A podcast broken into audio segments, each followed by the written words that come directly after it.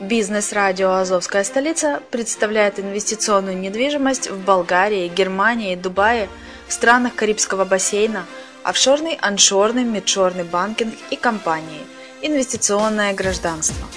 Всю информацию читайте на блоге «Азовской столицы» azovdefiscapital.info. Слушайте все подкасты в записи и ищите переходы на сайты каждого направления.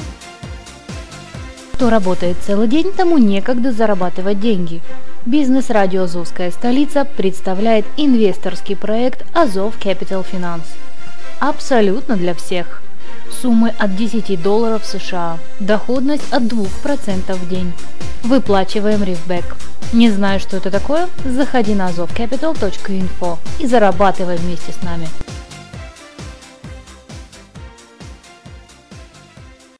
Всем привет, я Грегори Кэтс, ведущий аудиоблога Travel Top Secret на радио «Азовская столица». И продолжаем мы сегодня говорить о Бостоне. Немного географии и топонимики. Значит, Кембридж находится на север от Бостона. Между ними протекает река Чарльз Ривер.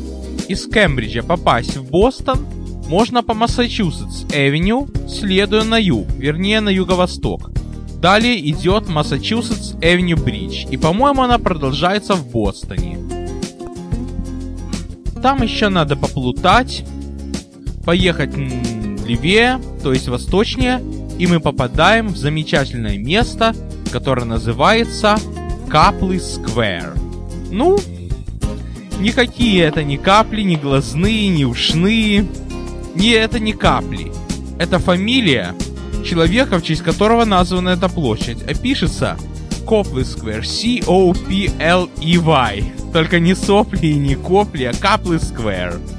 Место прелестное. С одной стороны библиотека, с другой стороны церковь, Trinity Church, Троицкая церковь, а с третьей стороны небоскреб Хэнкок, не путать с чикагским. Нам экскурсовод рассказывал, что Джан Хэнкок это не только один из политических лидеров, а еще и финансист в честь которого названа страховая компания Джан Хэнкок. Ну, желающим, конечно, была предоставлена возможность подняться на вершину, но мне было гораздо милее походить вокруг. И более того, самый мой первый раз в Бостоне, зная, что там находится метро, я захожу в подвал. И мне повезло в том, что уровень турникетов находится в одном уровне с трамвайным полотном. Я уж посмотрел, какие трамваи там были. Там, да, были такие вот зеленые Боинги, не путать с самолетами. Ну и в Сан-Франциско были такие трамваи, короче говоря. Такие вот по форме немного ленинградские, напоминающие, очень красивые, но в них было очень много недостатков. И где-то 10 лет назад их уволили, а в Сан-Франциско еще раньше. Боинг Витрол, по-моему. И были кинки Шари, такие вот импозантные формы, правда японские, поновее.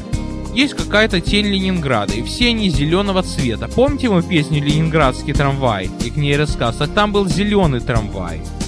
Эти тоже зеленые, но они, конечно, не шипят, так как ленинградские тише идут. Но пневмозвуки присутствуют, так с гармошками, и это напоминает знакомство с винницкими татрами. Поторчал, полюбовался, купил фотопленку и поехал автобус дальше. Скаплы Сквер. Во второй экскурсии мы, по-моему, там только мимо проехали и на 10 минут вышли. На третьей экскурсии, вернее не на экскурсии, а в поездке в Бостон, на Каплы Сквер. Когда мы брали частную экскурсию, мы где-то там припарковались. Отдаленно места напоминают Санкт-Петербург, Ленинград. Но это так, если помечтать.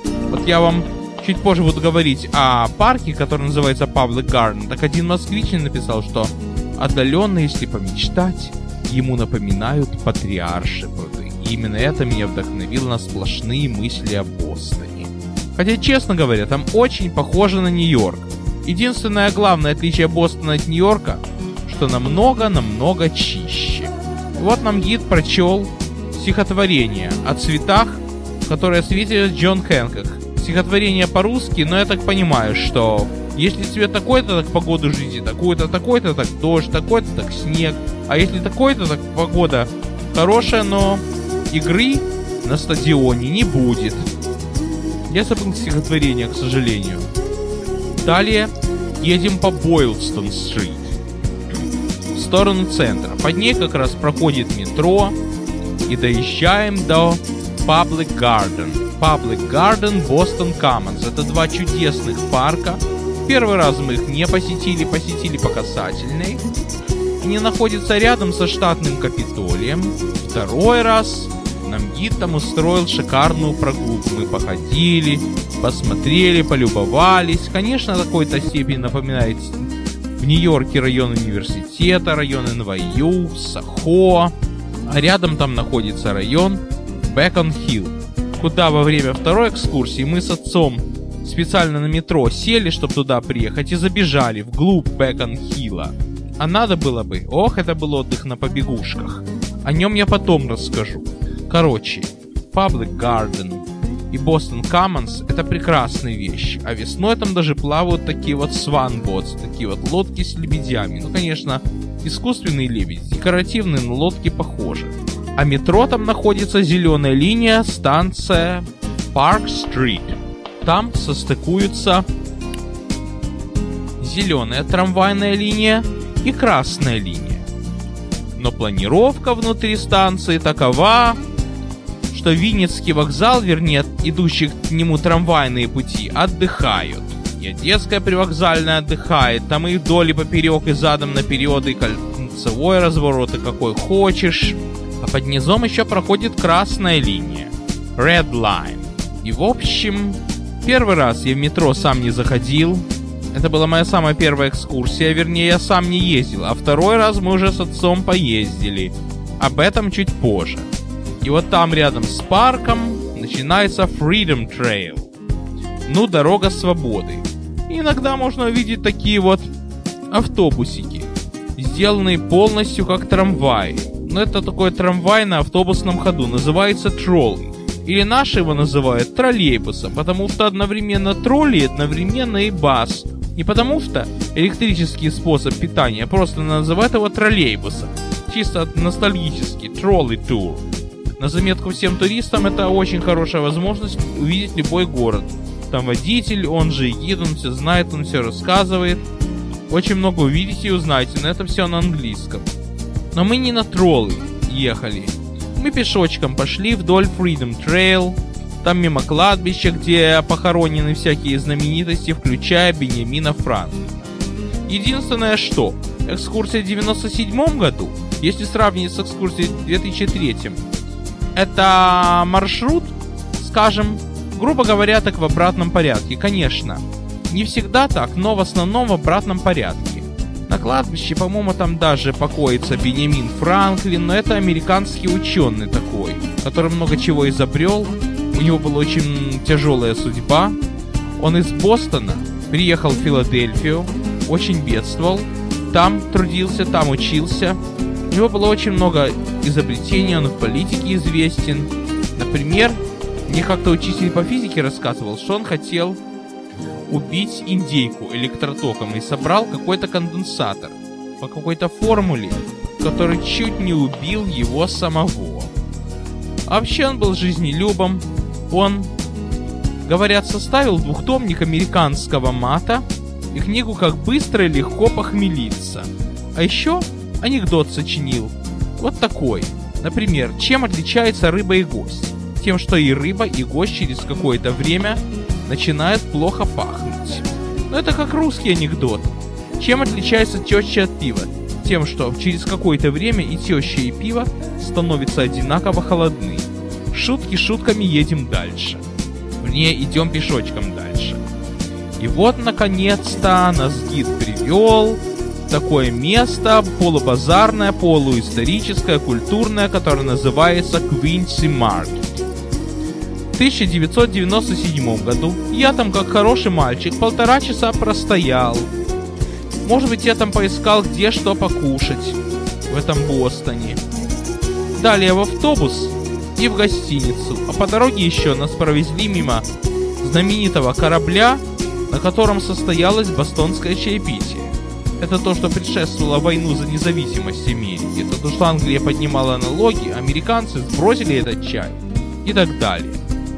А в 2003 году получается, что я туристической компании устроил бостонское чаепитие. О, вот я сейчас вспомнил, чтобы я не забыл, что нам рассказывал экскурсовод 2003 года. Там есть один билдинг, по-моему, он называется Faunal Hall, и на его крыше находится флюгер. И знаете, как ловили шпионов? Спрашивали, что находится на крыше этого дома. Если он говорит, что флюгер, значит свой парень, значит остается в Бостоне.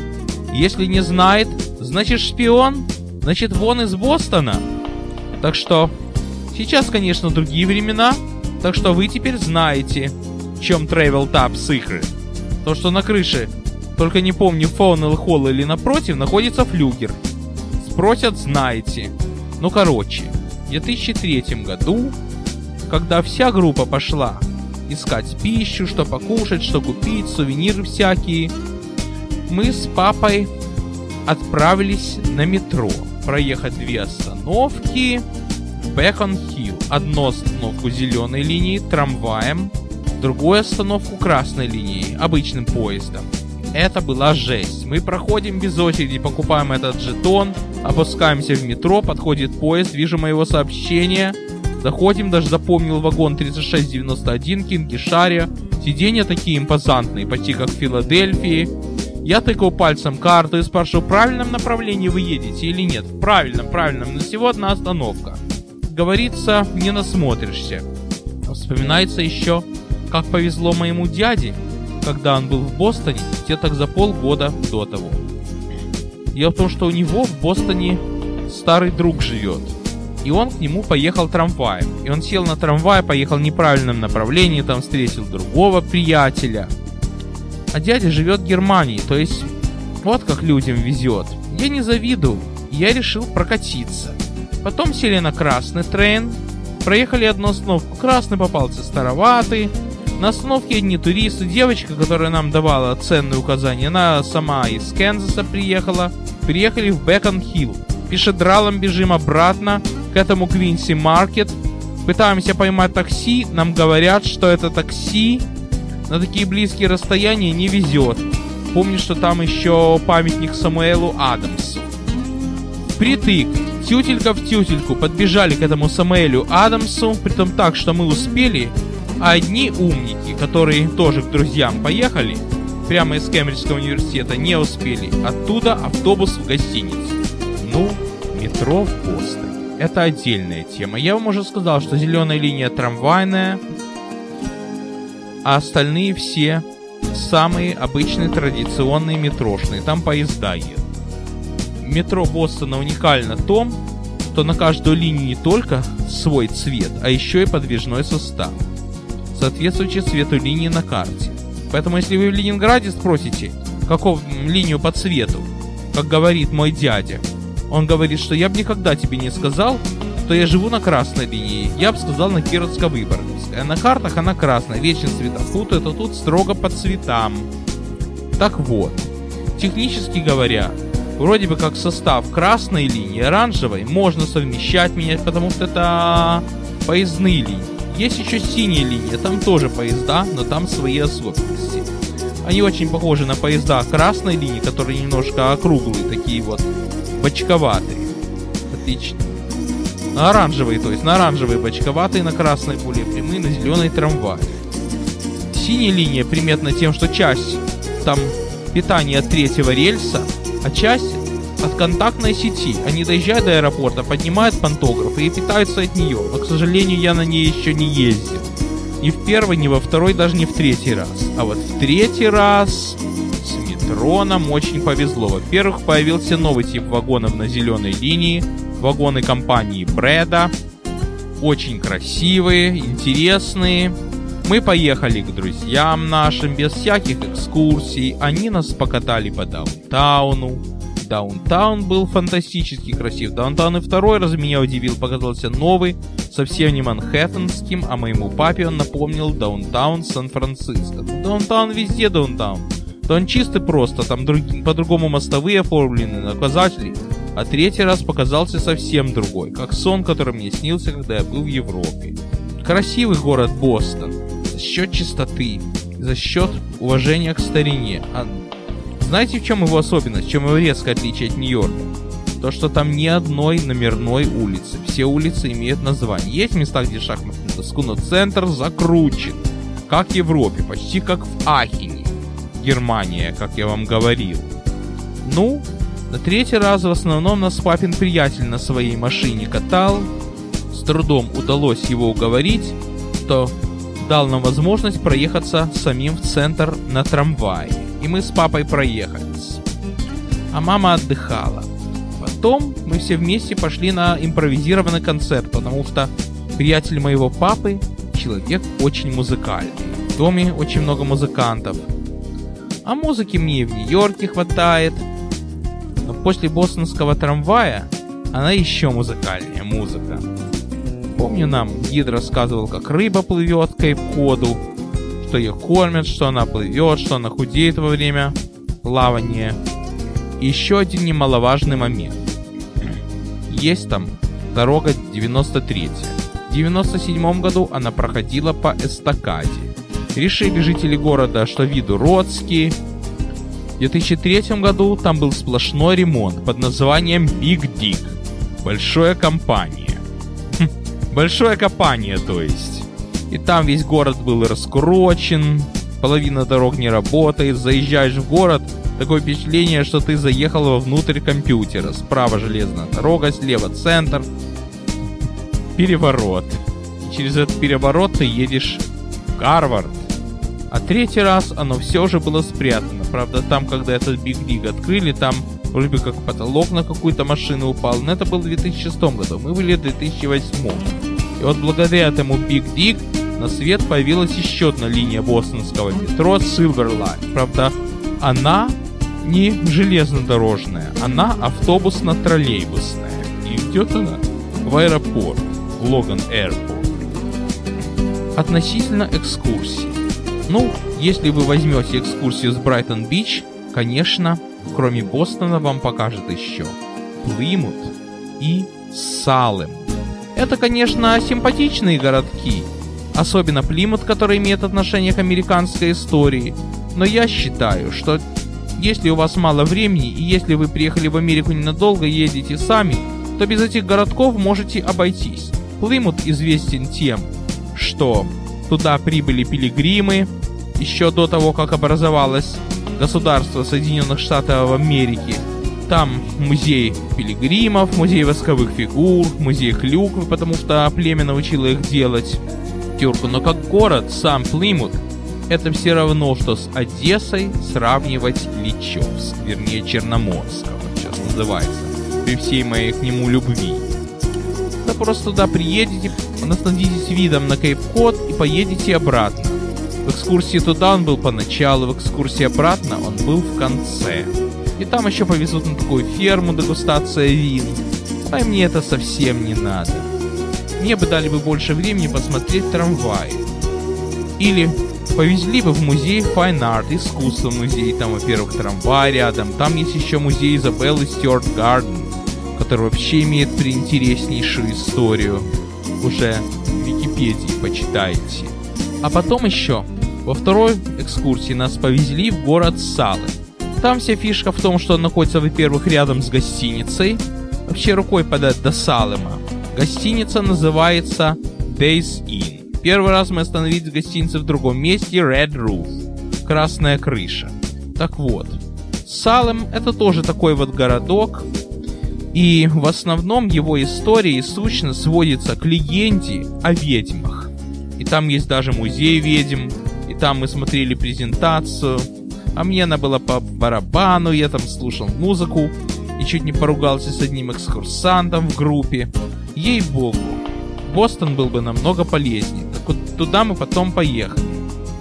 Проехали мы через русскоязычный город Лин. О, поскольку выпуск уже заканчивается, я все-таки замечу, где живут в Бостоне русские. Во-первых, есть городок Лин, который находится к северо-востоку от Бостона, и там достаточно много наших людей, но туда уже на метро вы не приедете. Туда либо автобус, либо дизель-поезд идет. И в самом Бостоне есть район русскоязычный, который называется, ну как бы вы думали, Брайтон, но не Бич. Я спрашивал местных жителей, это что, специально русские селятся на Брайтоне? Они говорят, нет, так получилось, что у вас Брайтон русский район и в Бостоне Брайтон русский район. Там очень много русских магазинов, русских врачей и так далее. И между прочим, на бостонский Брайтон идет трамвай. Я вам уже говорил, что Брайтон и Бостон это отдельные города. И неправильно говорю. Но вы меня простите, если за Бостон читать Большой Бостон. Трамвай в Бостоне, вернее Большом Бостоне такой, что в центре он как метро идет под землей, а на окраинах, как обычный трамвай по улице, немножко такое обособленное полотно, но по улицам идет. Оплата там, как в любом американском транспорте, проход через водителя. Правда, учитывая, что используются двухсекционные составы, вернее, две гармошки сцепки, так во втором вагоне вместо водителя сидит кондуктор, принимает оплату, иногда даже может на тормозную педаль нажать, если ему кажется, что пассажиры еще идут, а трамвай поехал. Когда трамвай под землей, кондуктор просто сидит и, видимо, за порядком следит. А вообще, про бостонское метро сложена очень красивая легенда. Дело в том, что где-то так лет сто назад, в 30-е годы, там было повышение стоимости. И на некоторых станциях установили такие турникеты, которые действовали и в сторону туда, и в сторону обратно. То есть, допустим, за последние 5 центов зашел в метро, а больше денег нет, не выйдешь. И вот была даже такая песенка про такого Чарли, который зашел в метро и не вылез. Его весь город искал и так далее. И такая веселая, что Чарли это такой человек, который никогда не возвратился домой и остался пожизненно кататься на метро. И именно поэтому. Не знаю, как сейчас, но когда я был, такая вот метрокарточка, выражаясь по-московски, по-нью-йоркски, в Бостоне, называется Charlie Card. Она бесконтактная. И, по-моему, она у меня до сих пор сохранилась. Правда, не знаю, действует ли она еще. Поэтому на сегодня все. С вами был Грегори Кэтс.